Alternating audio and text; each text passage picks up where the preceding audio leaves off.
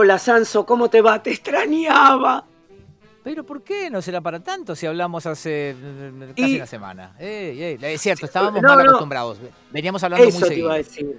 Es como que cuando empezamos éramos recién casados, garchábamos tres veces por semana.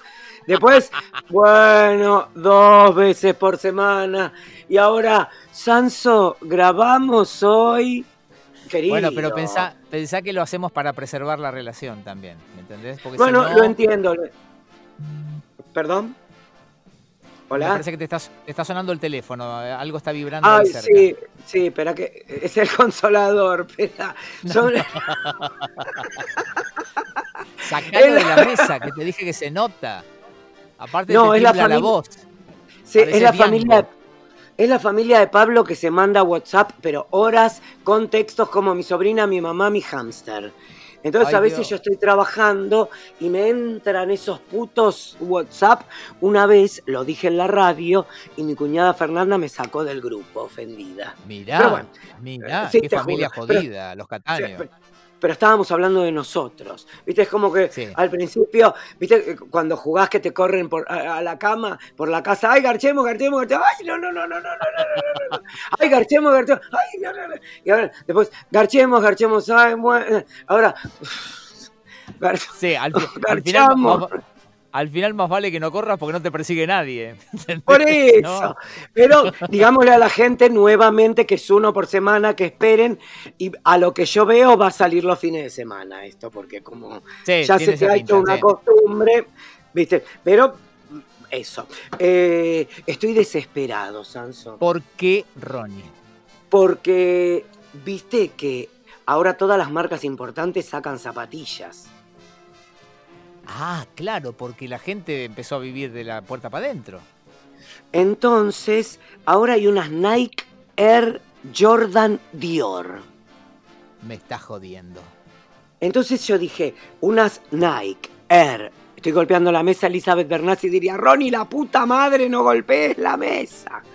Vos también me lo has dicho, pero bueno. Estoy, eh, ya googleando, espérate. Air Jordan Nike Dior. Air Jordan Dior. El modelo más barato y más simple sale dos mil dólares.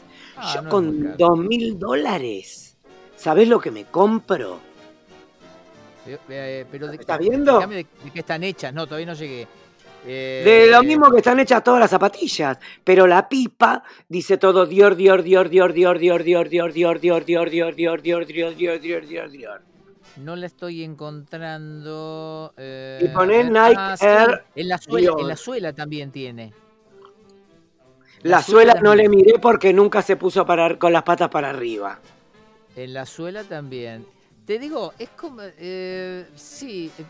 Em, pero no es muy hogareña. Es medio. Porque es alta, es como de básquet casi. No, porque tienen todos los modelos. Tienen la hogareña, la de paseo y la de caña alta, tipo básquet. La que yo te digo que sale dos mil dólares es la más económica de todas. Entonces yo digo, ¿quién se compra esto?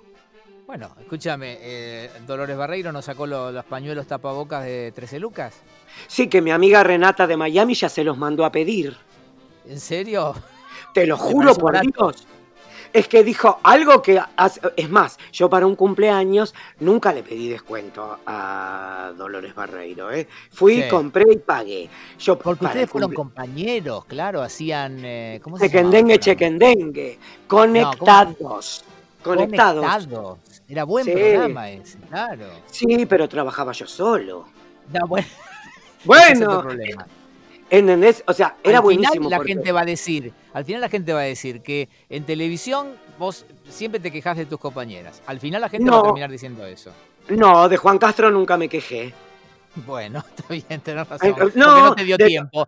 No mirá, cómo terminó. Mirá cómo terminó. Prefirió morirse antes que hablaras mal de él. Mira, Carla Chundowski, María Julio Oliván. Con María Julio Oliván sí, en, X4 nos peleamos.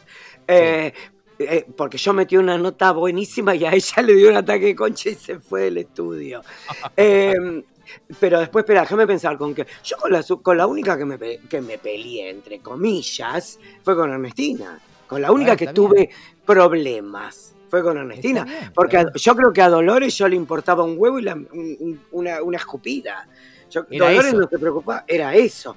Es más, en un momento dado, yo la llamé a Dolores y le dije, che, Loli, 20 años después, ¿no? Le digo, ¿por qué no hacemos algo en teatro? Como una falsa revista. Vos sos la vedette y bajás por una escalera al final y todo, y yo hago los monólogos. Y cada uno hace como una parte. ¡Ay, qué buena idea! Pero no, está mal. Sí, y entonces después me la encontré en otro lugar, en una fiesta, eh, que estaba casualmente eh, Ernestina. Y estábamos los tres hablando, porque viste que con Ernestina, esto fue antes que yo la mandé al frente en lo de, mm, en lo de Ángel de Brito. Eh, eh, Ernestina había quedado medio con inquina conmigo porque cuando me llamaron para trabajar en Caiga quien caiga, yo lo que había dicho fue que, eh, si esto tiene mucho pasado, hagámoslo rápido. ¿eh? Cuando yo trabajaba en Caiga quien caiga, yo había dicho que yo remataba mis chistes. Sí. ¿Entendés? Que Ernestina no me podía rematar los chistes, porque esto fue tras cartón de Mañanas Infernales. Entonces, fueron eh, los de cuatro cabezas, parece que a ella le dijeron que yo no quería trabajar con ella. Ah, fue un, error de comunicación. No, un error de comunicación, no, nos lavamos las manos, ¿entendés? que se maten. Entonces, pero que en un punto no está mal. Pero digo, eh, entonces un día cuatro de la mañana, casi como me suena el teléfono, me suena el teléfono, me suena el teléfono, atiendo y me dice, Vos dijiste que no querías trabajar conmigo. Era Ernestina sacada a 4 de la mañana como... ¿Por qué 4 de la mañana? Dos años después. Y yo qué sé por qué 4 de la mañana. ¿A, ¿A vos no te pasa que te acostás a dormir y te empiezan a revolver ideas en la cabeza? Sí, pero no jodo a nadie a las 4 de la mañana. Bueno, pero pues tampoco sos Ernestina. Y mirá, 30 años después seguimos trabajando juntos. Ese es el tema, claro. Ese es el tema. Eh, entonces le digo, mira, Ernestina, lo que pasó fue esto, esto, esto, esto. O sea, yo iba a rematar mi chiste, no te iba a dejar que me hagas lo de Mañanas Infernales, que no me dejabas remar una. Pero está mal o está bien. Mira cómo las cosas terminan, eh, porque yo tenía una idea antes de llamarte que era que hablaras, mira, digo porque pensaba, bueno, ya te llevaste mal con, Ernestina, te llevaste mal con, mal con Dolores Barreiro, te llevaste mal con... No me llevé, pará, no me dejaste terminar, no me llevé mal. Te llevaste mal con la Castro, te llevaste, con todo, con todo el mundo te llevaste mal. Y pensaba, eh, quizás uno de tus mejores compañeros en ese sentido eh, fue Peña. ¿Y sabes por qué lo tuve presente toda la semana, Peña? Porque, bueno, se cumplió un, aniversario de la muerte, la gente... 11 años. Me, pidió que, escribiera algo este, de Peña, qué sé yo, entonces lo tuve muy presente a Peña toda la semana. Y digo, nunca todavía en, estas charlas que tenemos desde que empezó la cuarentena hablamos de, Fernando. ¿Y qué querés? ¿Que empecemos a hablar ahora? No, sí, porque pensaba, en serio digo, eh, te llevaste bien con él y laburaste bien y laburaron cómodos y contentos. Sí, pero después Fernando se volvió loca. Bueno, bueno, yo siempre cuento que el, Peña que yo me cruzaba cuando teníamos los programas pegaditos en la radio era uno y después me volví a encontrar con Peña y daba miedo. Peña daba miedo. Es, que realmente al final, al final no, sino antes del final hubo un momento que era un monstruo en el sentido en el mejor y el peor. Era un monstruo mediático y era, y, era un monstruo, básicamente. Era un monstruo, con todo lo bueno y con todo lo malo. Yo en esa época lo había dejado de ver. Verá que tengo un provechito. Ah, es que, me comí, un es que me, me comí un budín de naranja con un té verde. Y viste que hay un momento dado que se te hace como entre la glotis, eh, como un, aire. Eh, volviendo. Peña para mí era eso. Yo en ese momento lo había dejado de ver. Es más, yo no tengo contacto con él. La última vez que hablo con él es un mes antes de su muerte, más o menos. Debe, en algún lado habré dicho hace mucho que fue una semana, pero como nunca tuve registro de cuánto tiempo pasó, ¿Entendés? Yo no hablé en sus últimas dos semanas, de eso estoy seguro. Porque nosotros ya no nos soportábamos. ¿Viste? Éramos como un matrimonio viejo que ya no se quiere escuchar. No que no nos amáramos, ¿eh? Pero ya, estaba. Pero ya estaba. Ya estaba, es más, la última vez que hablé con él pasó algo alucinante. Peña, yo siempre lo cuento, tenía la manía loca, pero absolutamente demente, de grabar todo lo que hacía. Todo, absolutamente todo. Se, tiraba un pedo, lo hacía. Se tomaba una raya, lo grababa. Todo lo grababa. Entonces, eh, lo llamo, yo tenía que irme a seguir a Néstor Kirchner por la provincia de Buenos Aires cuando él hizo la campaña para diputado. Sí. Que fue ese, en ese mismo momento que sucedió todo. Eh, entonces, eh, hablábamos una vez por semana, cada 15 días, ¿cómo estás, puto? Hola, puto, ¿cómo estás, puto? ¿Qué sé yo, esto, que lo otro loca, esas cosas. Eh, él me decía decir eh, y Entertainment Television. Y yo le hacía toda la gracia. El problema es que ya en ese momento Fer no tenía voz. Estaba peor que yo con el cáncer. Entonces, Milagritos hablaba como Palito, Palito hablaba como la Mega. Era realmente desesperante la última época de Fernando, pero no por una cuestión de, de, talento y de cerebro, sino por una cuestión de que ya no daba más. Y entonces, ¿cómo estás, loca? ¿Qué decís? Yo lo último que había hecho con él había sido toda la pre-pro de eh, el musical. Pero el tema es que con Peña perdías plata. Al principio gané fortunas. Pero ¿qué pasa? Con el niño muerto nos agarra la crisis del 2001. Sí. Y Fernando tuvo la... O sea, Sebas, Diego y yo pusimos mucha guita. Porque como daba mucha guita, pusimos mucha guita. Entonces, como la gente no iba al teatro, eh, a Peña, out of the blue, se le ocurre eh, regalar el 50%, el 50%, el 50 de la sala a todos los que trajeran una tapita de Coca-Cola. Era como una, como una, mm, como una promoción que tenía Coca-Cola en ese momento. Pero pensá que el niño muerto tenía 14 personas en escena solo arriba del escenario. Claro. Era una ¿Eh? superproducción.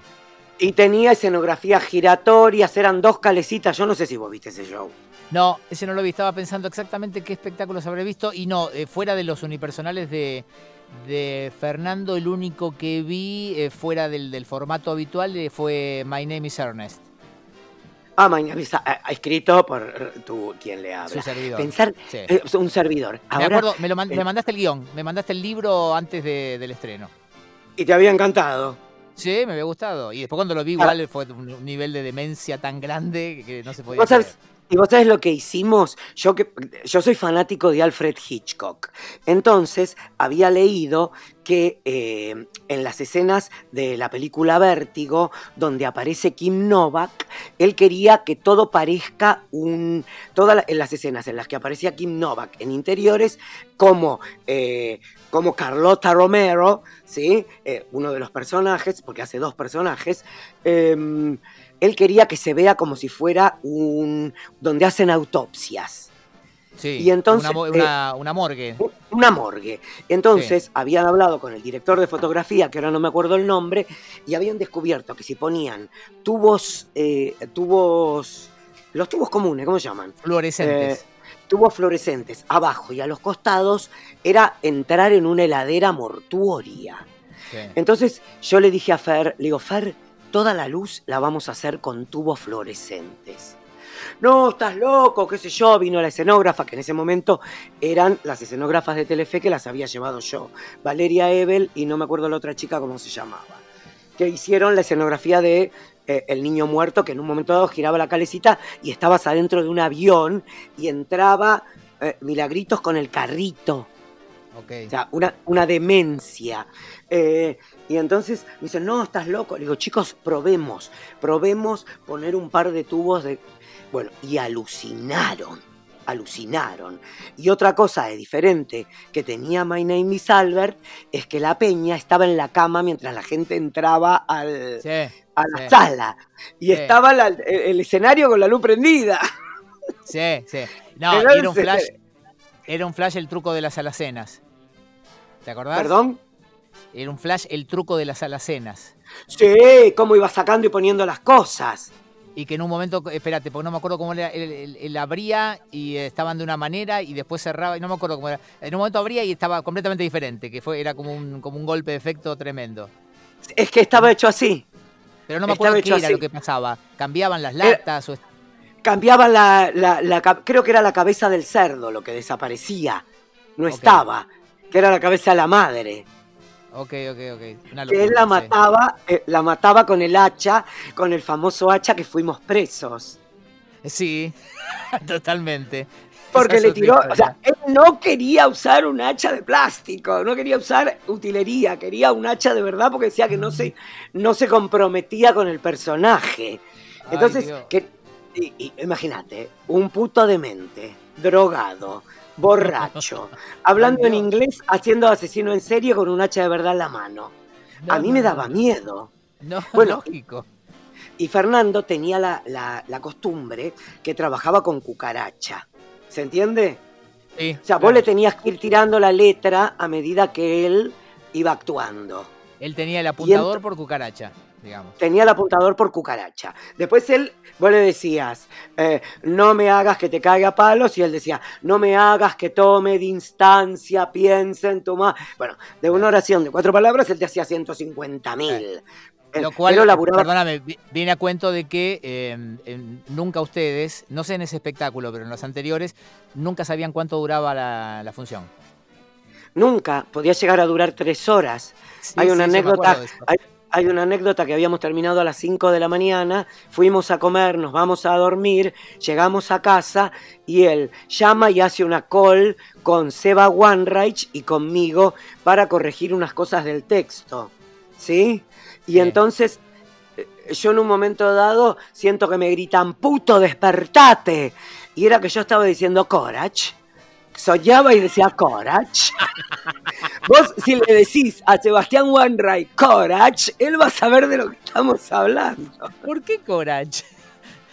Y estaría soñando con Corach, no me preguntes, porque viste que yo siempre estuve muy politizado.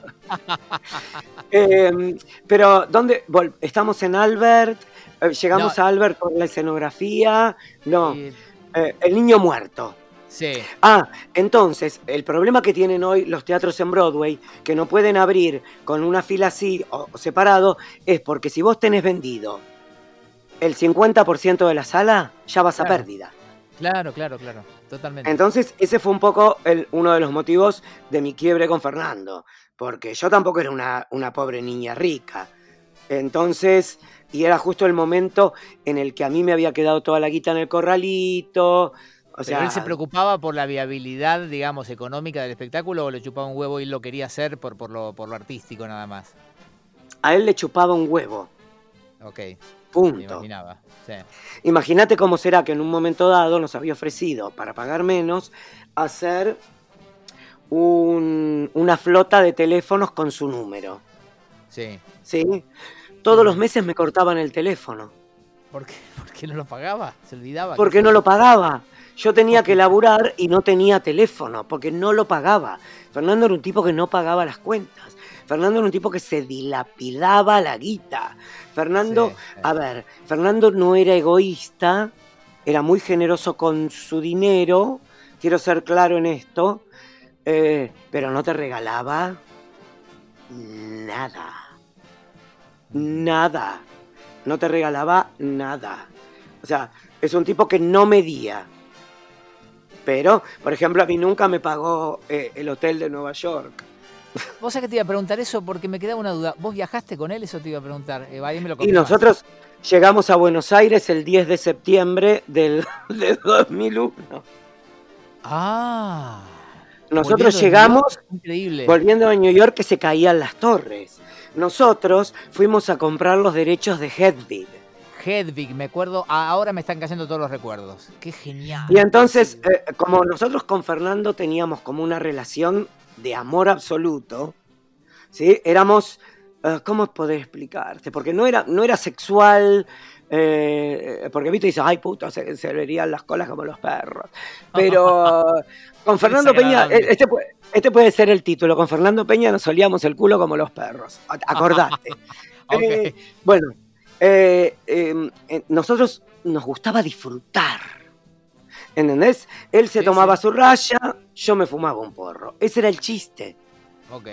Y nos podíamos quedar charlando un día entero de cine, de... ¿Qué? Perdón. no, tengo el recuerdo, pero clarísimo y exacto de la primera vez que me hablaste de Fernando. Estábamos en el estudio de Energy y me dijiste, eh, ¿por qué no lo sacamos a Fernandito Peña? Y yo te miré con cara de, ¿de qué carajo me estás hablando? Y me tuviste Estás olvidando el paso anterior. estás olvidando el paso anterior. Yo me acuerdo que a mí me, tuviste que explicar quién era Fernandito Peña. Me dijiste, no, es un pibe que labura con Lalo y con Elisa. No, es así.